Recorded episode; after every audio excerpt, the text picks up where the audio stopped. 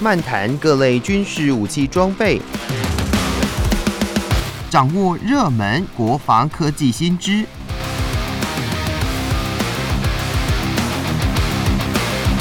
军武说早安，陪您一起领略国防知识力量。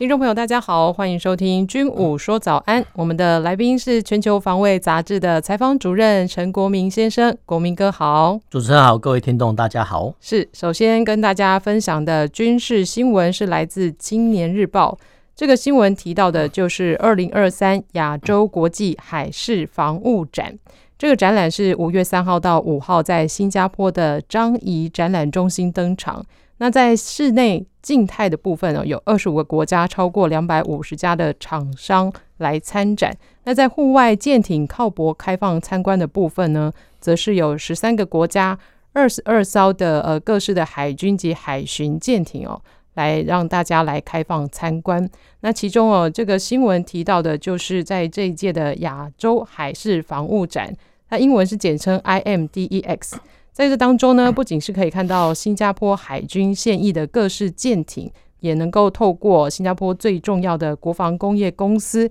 新科工程以及其他多家公司展出的装备模型，来一窥新加坡海军未来建军擘画的宏大的愿景哦。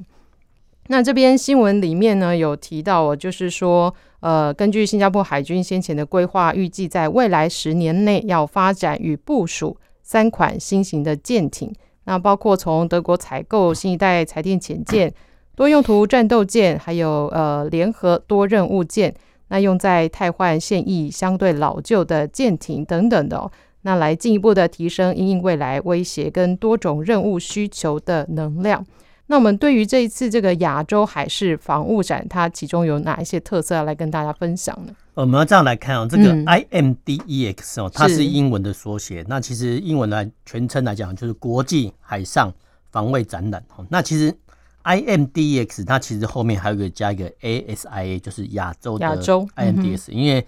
国际的海上防卫展其实各大洲都有，所以其实到后面到后面。衍生到后面就会变成 IMDX，然后中间空一行，然后叫 ASIA，就很简单。但是这个企图心哦也很大，什么意思呢？就是说新加坡呢居然要主导 整个亚洲的海事展、海军展，就是说统统归到我新加坡来展览。对啊，你们要看展览，嗯，啊就麻烦你到新加坡，因为这样哈会促进它的商业和观光哈。所以其实新加坡的企图心很大。好，所以我们要先讲。那新加坡还有一个特性，就是说，哎。它刚好是我们叫中西的语言的交汇的地方，什么意思呢？就是说，每个个新加坡国牛，它都会，其实基本上都会两种到三种语言哦。英文不用讲，那大部分来讲会呃中文或马来文哦。所以其实很多国际厂商，诶，它会在新加坡市场，什么意思呢？就是说，它主要哈是透过哈新加坡我们叫通译的人才哦，因为你会中文嘛，然后你会英文哦，那英文水准都还不错哦，很多不错。所以其实呃整个新加坡它的。经济旗下有一半都是外贸跟经贸，所以其实呃，在这个新加坡有很多展览，几乎一年到头应该说每一个月你要什么展都有哦，什么医事展哦、食品展哦、商品展都在那边哦，甚至还有什么国际会议也在那边开哦，所以其实我们会觉得，哎，怎么这个国家呢一天到晚哦都在办展览？没有错，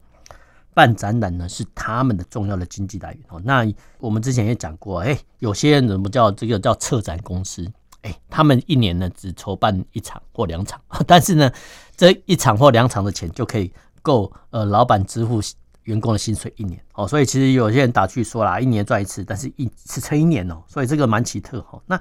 我们就回到这个海军展的本身啊，那所有的海海事展都一样，它基本上讲就分为叫室内展区，还有户外展场。那户外展场的话，其实呃海事展的话，它不像航空展那样有一个机场可以停飞机，不是，嗯、它就吼直接呃这些外国舰艇直接靠泊在樟宜的海军基地。哦，就是说我们想象一个画面，就是说台湾要办一个海军展，哎、欸，各国的海军舰艇齐聚哦左营军港，左营、嗯，然后呢在高雄的展览馆，哦，就是说在那边设室内摊位哦，大概是这个的样子，所以其实。从室内的参展区哦，到左营军港，或是说从哦新加坡的展场到樟宜基地，这些都必须有交通车，哦，叫 shuttle bus。shuttle bus 的话，其实这主要是哦开放给媒体啊，那当然民众搭乘也可以了。那现阶段来讲，其实因为经济不景气啊，连媒体搭的交通车呢，你都要付若干的费用啊，那你不付又不行。早年的话，媒体是不用付钱的，那后面呢，还真的要付一些若干的费用啊，这个蛮奇特哈。那我们先来看哦，那其实。在室内展区哈，室内展区其实我们可以看出哦，虽然说我们没有亲临现场，但是呢，我们可以透过相关的新闻报道啊，甚至你去看哦，这个 IMDEX 的官网本身，还有军火商啊发布了新闻发布会或新闻释出，你就可以大致隐约推出说哦，原来新加坡海军在做什么？没有错哈，就是说我们透过模型或相关的新闻报道哈，可以看到说哦，原来新加坡呢未来要打造三种舰艇。好，那这三种舰艇呢，都是由好，基本上都是由新加坡新科工程，那它英文缩写叫 STE，好，就新加坡呃科技工程公司。基本上来讲，这是一个大型厂商。大型厂商什么意思呢？就是我们的中科院，这是半官方的机构，设立呢是用来承制新加坡军队所需的各种用品。嗯，哦，当然一些战机可能没办法承制，但是有一些部分的话，其实会有哈这个新科工程来。基本上是通包哦，因为其他厂商呢不太可能跟他竞争哦。那可能跟他竞争的话，只是啊，比如说承接啊，比如说下游的承包哦，这个是有哦。但是呢，主承包商就是新加坡新科工程哦。那这个观念其实各国都一样啊，就好比说我们中科院呢，可能承揽我们大部分的一些军工工程，但是呢，发包或者说技术转移的话，可能跟外国厂商合作。这个是世界各国的通例，都是这样子哦。那我们回到说哈，这个未来新加坡要打造三种级别的舰艇，第一种当然是潜舰。那潜舰的话是之前啊跟呃德国厂商合作，那后面呢其实他们呢未来要合作建造出二一八 S 级哈，这是新的潜舰。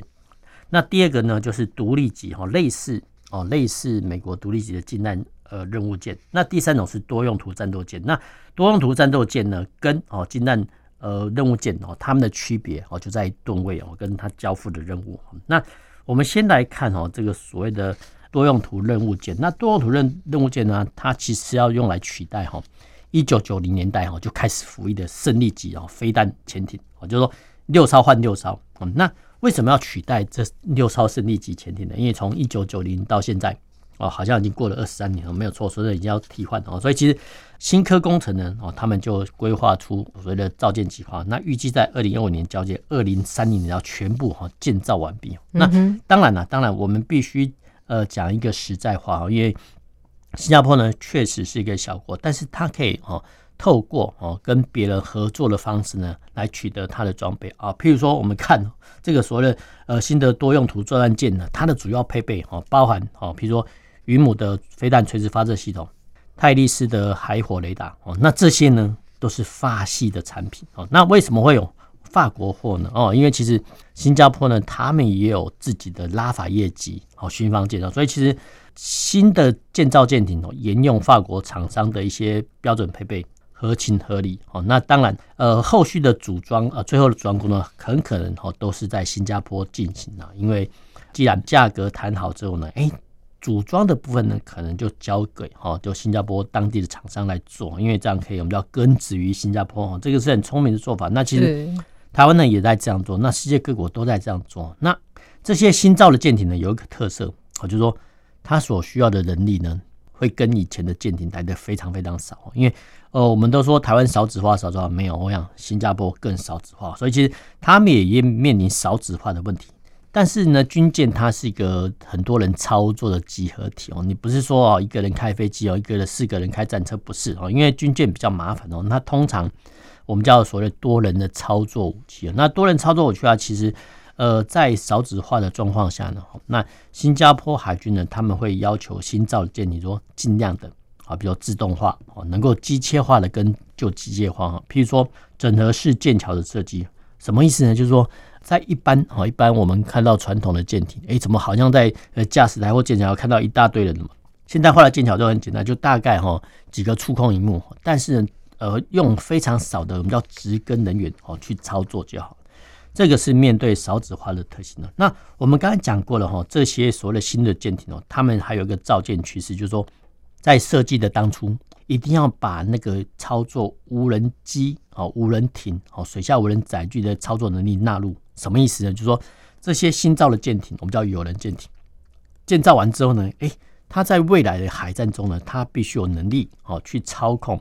哦这些它所能够操控的无人艇。无人机还有水下无人载具，哦，换句话来讲，说以以后的海战趋势很简单，就是说，呃，这些无人艇、无人机啊，或者说水下无人载具在前面冲锋陷阵啊，那你中间的话，可能哦，就是由哈这些新的舰艇来操控哦，所以其实现代化的新队舰艇都必须要求具备有人舰艇操控无人载具、无人潜航器的能力，嗯，这一点很重要哈，因为以后哦，很可能不是。呃，单枪匹马的冲锋陷阵，很可能都是这些无人载具去冲锋陷阵。那我们最后再补充一下，就是说，哎，之前哦，我们看这个例子说，哎，呃，这个新造舰艇呢，要取代服役三十年前的呃胜利级的一些飞弹舰哈。但是，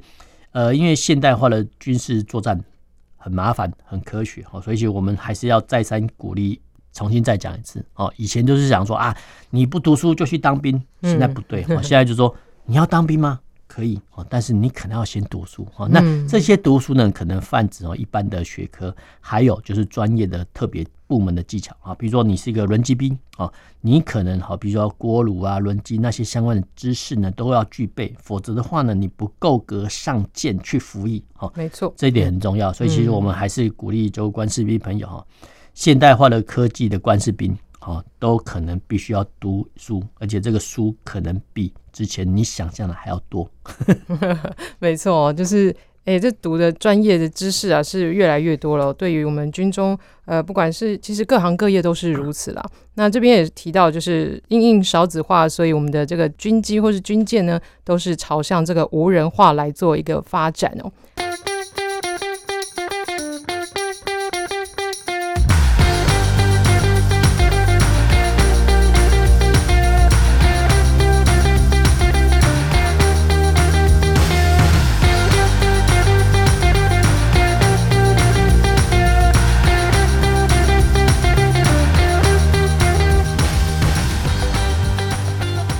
好，欢迎回到军武说早安，继续跟大家分享的也是来自《青年日报》的新闻。那这个也是延续前一个呃新闻的内容，也是谈到新加坡亚洲国际海事防务展里面呢，有许多国家参展的舰艇当中，这次的美国海军哦，虽然它只派出了独立级近岸作战舰，叫做莫比尔号参与。那这艘军舰呢，最受到各方瞩目，成为登舰参观的人气王。那莫比尔号它提供的参观路线是从呃舰尾进入到小艇甲板，那首先穿越舰体内部之后，前往了舰首甲板参观武器快炮与海军打击飞弹，然后呢再进入到舰尾参观直升机库跟起降甲板上面的。MH 六零 R 海鹰直升机，那最后呢才是参观驾驶台，最后哦再回到小艇甲板上结束整个的参观行程。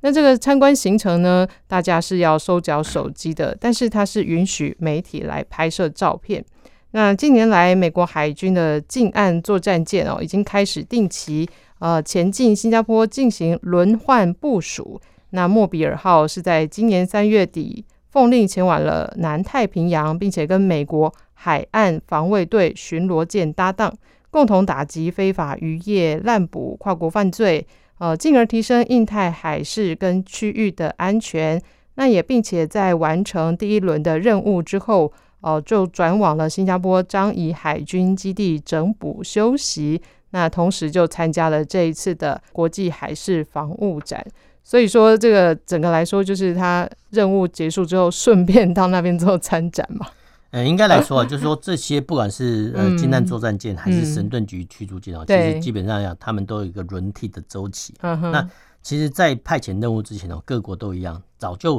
已经排好说，哎，你几月几号呢要去哪里去演讲？这个很正常哦。除非哦碰到紧急状况啊，譬如说假设哦，北韩呢又突然哦射呃临时射一个什么弹道飞弹哦，那这个时候呢，其实相关的，比如说在靠在日本的附近的一些美国神盾局驱逐舰呢，就会要前往做戒备哈，这个是突然性。嗯嗯嗯、那否则的话呢，一般来讲会啊，我们叫按表操课，就是说你你哪一艘舰艇什么时候该维修，哪一艘舰艇要到哪边去巡逻，其实基本上都已经排好的。因为其实我们不要忘记了，操作军舰的也都是人啊。这些海军军官呢，他们也都要休假，哈，所以其实这些呢都必须考虑进去哦，不是说啊说喊就喊啊，说到就到，这个是先说明的。那第二个就是说，其实这一次呢，IMDS 呃，我们叫海事展哈，那其实是不能说魁伟啊，因为之前哈就是因为新冠肺炎的关系嘛，所以其实基本上来讲已经停办了一年。那停办的一年状况下，其实今年哦，很多的不管是航展、海事展啊，基本上来讲。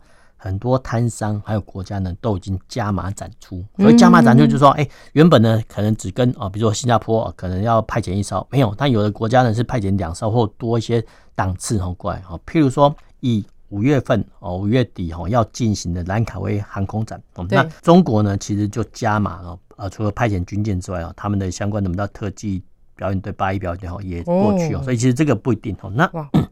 我们回到说这个。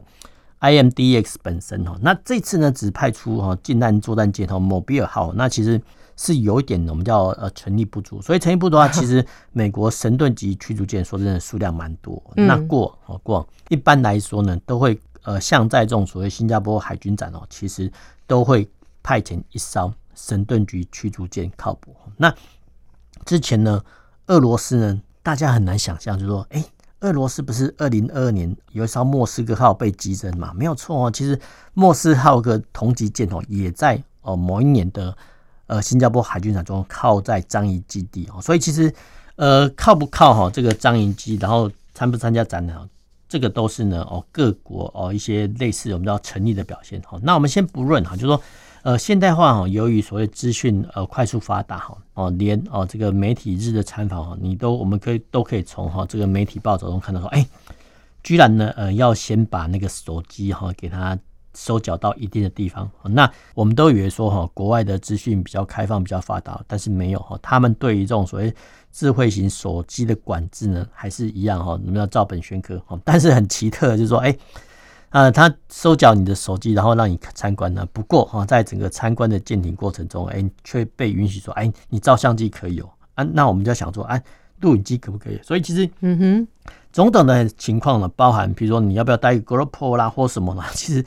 呃，这些呢都挑战和各国我们叫新闻官或公共事务军官的一些呃，我们叫他们叫商榷的技巧。对，这个确实是一个蛮有趣的现象。但是我想了哈，为什么会美国哈会采取哦这么严格的一个措施哦？其实还是跟哈我们叫亚洲脸孔有关。所以亚洲脸孔就是说，因为呃最近美中关系不睦，那说真的，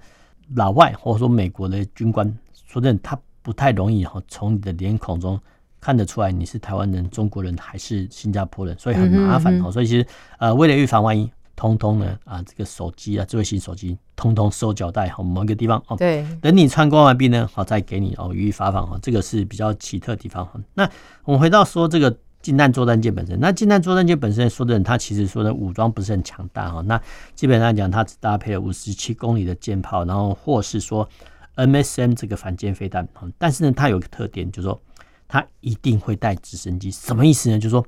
这种军舰呢，它后面有个直升机甲板，好，跟一个直升机机库，好，所以其实我们可以从哈这个近战作战舰看到一个趋势，是说，不管这个是神盾局驱逐舰，还是说近战作战舰，其实只要空间够，然后有储放能量，好，储放能量就是说有直升机机库的话呢，其实美军呢都希望带个直升机上去出勤。这个跟我们比较不一样哈，因为我们像台湾哦，台湾我们就讲很多的直升机，然后基本上来讲，并不随着哈每一艘舰艇出去哈，所以是不太一样哈，不太一样。那我们回到说这个滨海作战舰本身哈，那滨海作战舰本身它分为独立级跟自由级哈，那我们之前也讲过哈，全世界呢大概只有美国哈维持同级舰，但是两艘两种构型，然后呢再拨款呢给这两。家造船厂呢，去建造他们各自的一些产品。说真的，这个是蛮有趣的。所以蛮有趣的是，为什么会这样做？因为其实在冷战结束之后，一九九零年苏联解体之后的，那其实美国海军他们就设想说，哎、现在呢世界来讲，基本上就是太平哦，那很可能在大洋作战中哈，呃，美国所制造的一些航空母舰哦、驱逐舰、巡洋舰，基本上就没有用武之地哦。但是呢，很多沿岸的一些纷争啊，比如说渔权纠纷、海事纠纷哦，经济海域的巡逻等等的，这些呢，反而都是出现在成品时间哦。那为了哦，为了完成哈这些相关的一些上述的任务哦，美国海军发现说，哎，我再继续造这个大型舰艇好像没有什么作用哦，所以其实当时候呢，他们就设想说，哎，那我们来做一个哈叫滨海作战舰。它滨海作战舰，它名字都很直接。它只限定在滨海地带作战，什么意思呢？就是说，呃，从海岸线两百里算起，这个是美国所说的近岸，是，就是说这个级别的舰艇，它的作战程度或者说作战的威力，就大概只达到两百里之内。哦，那这个两百里之内呢，基本上来讲都是出估了哈。但是呢，呃，没想到说哈，这个情况能在二零一零年之后改变哈，因为后来二零一零年哈，随着中美关系不睦哈。跟哦，中国的军力崛起哦，美国发现说，这个滨海作战舰好像没有办法哈，有能力哈去应付中国海军那么庞大的舰艇的威胁啊，所以其实后续呢，呃，美国海军也要惊觉到这个不对哈，就赶快说，哎，我们赶快呢又设计出下一代的巡防舰，好叫星座级巡防舰哦。之前我在讨论说，哎，新的一艘滨海作战舰哦已经下水了，但是呢也有哈早期的滨海作战舰已经除役的，那什么意思呢？就是说。这个级别的舰艇居然有新船在建造的，但是呢，也有一些比较旧的舰艇已经除役了。嗯、那这些呃，不能说有趣的现象，这个叫相当违和的现象啊，其实不止我们觉得奇怪，连美国参众议员啊，他们觉得说，啊，你们美国海军怎么可以这样子做呢？啊，当然是不行啊，因为其实哪有人哈一艘新船在下水哦，但是呢，同一级别的。呃，舰艇的要厨艺的 哦，还举办厨艺典礼的。是说真的，你这个不是开玩笑吗？没有错，嗯、真的是开玩笑。因为呃，军舰的造舰的时间很长了，对，说很长。然后他投资的时间、哦金钱、人力都很多，所以其实，在造舰的初期，我们都一定要呃想方设法说，你确定要吗？你确定要这个吗？你确定不要这个吗？所以其实这个在设计的过程，基本上讲是各方的角力的过程啊。譬如说。你安排要多少枚飞弹？哦，你要不要垂直发射系统？哦，等等等哦，这些呢都牵扯到非常非常复杂的造舰工艺啊。我们只能说哦，当初可能在二十年前哦，美国那些战略的设计家哦，没有想到说哦，中国军力崛起那么快哦，但是也没有想到说滨海作战舰呢没有办法符合作战需求。但是因为呃外人也不能指挥啦，因为造舰呢是一个很精密的工程哦，一般人还学不来哦。那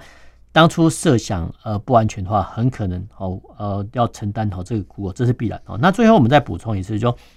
刚才这个某比尔号的一些参观路线哦，那其实他会把哈这个参观的群众第一个先分组哦，因为有时候登舰参观的群众很多哈，那大概美国军官的话会大概抓二十到二十五人一个小团体哦，呃再有一个军事官哦呃分批去带领哦。那带领参观的一些基本上讲都是一些公开的部门啊，比如说驾驶舱哦，那基本上这样公开啊。轮机上是不可能，比如说驾驶舱，然后飞弹发射器，然后呃机库里面等等，他都让你拍照哦。甚至呢，他还会在呃，比如说直升机机库旁边哦，放一个小型的地面。小型地面什么意思呢？就是介绍说哦，原来呢这一艘舰艇呃它有什么攻击啊？那最后面呢还有官兵福利社，这是蛮有趣的，就说呃该级舰哈，比如说某比尔号的一些他们设计的官兵所穿的 T 恤、马克杯。呃，徽章等等的都会拿出来卖，哦，拿出来卖呢，其实呃这些我们叫盈余所得哈，都是他们的舰上的比较公积金哈，所以其实这个蛮有趣的，因为其实像我们都会刻意的哈，在等待这一刻，就是哎，在下船前哦，赶快的大肆采买。嗯、那大肆采买的话，其实他们也都设计的很方便哦。呃，像以美国军人来讲，哎，他可以收现金啊，收美金，嗯，但是呢，他也可以收新币，哦，所以其实。呃，美国人要赚你的钱，其实各国都一样，他都想好说，你可以付美元，是你也可以付新加坡币，看你觉得哪一个划算。但是呢，他一个目的很简单，就是赶快买我们军舰的马克杯、徽章、帽子等等的文创品。嗯，这个是蛮有趣的现象。嗯，没错。哎，那这边新闻提到说，哎，就是上舰参观要全程就是都你必须要先把你的手机缴出来。那所以在上舰之前，他们会对民众实施安检吗？这个部分呢，说真的，他也不怕你，嗯、哦，不怕你，因为其实所谓不怕你，就是说基本上来讲，这个是我们叫是采取比较严格的措施。啊、那说真的，哈、嗯，说真的，嗯，你在参访的时间真的有状况的话，其实美国早一步应变，哦，早一步应。那呃，更有趣的是说，以前呃，我们去参观美国，还真的让你参观他们的 CIC 哦，但是呢不怎么到战情中心，他、哦、就说军舰每艘军舰战情中心，它都会开放参观，但是他们严厉，好严令不准拍照。哦，那我记得有一年我们去看某一艘神盾局驱逐舰的舰桥的时候呢，嗯哼，人家美国哈海军军官哈已经律定说你不能拍照。对，但是呢，没想到说呃不知道哪一家媒体，他就把那个快门按下去，哦，但是但是切哈那个呃没有闪光灯模式。对，但是这个咔啦一声的话，快门声，其实不只是快门声，嗯哼，连。整个的战情中心都听得到，所以就是他们就立刻广播：“哎、欸，不要拍照，不要拍照。嗯”我们就就说：“哎、欸，表示当初那一团有人偷偷拍照。”但是不管怎样，就是说，其实美国它是比较开放的一些国家，所以基本上呢，它是不怕。但是他会先把规则讲在前面，对，就说你尽量不要犯规。那真的你犯规的话，他也奈你。你都把你赶下船而已啦，就这样。对，他就应该是当下就把照片删掉了。是还好，是还好，因为像比较严格的话，像这种开放性的还好。但是你如果说深访啊，譬如说像上次啊，比如说参观 B 二十一轰炸机，还是说哈之前 F 三十五呃刚出来的时候，是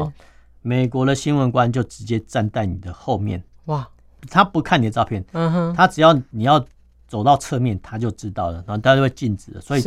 连躲都不用躲。嗯哼嗯哼，没错。好的，那分享到这里呢，我们今天呃军武说早安就到这边告一段落，也谢谢国民哥。那我们下周同一时间再见喽，拜拜。拜拜。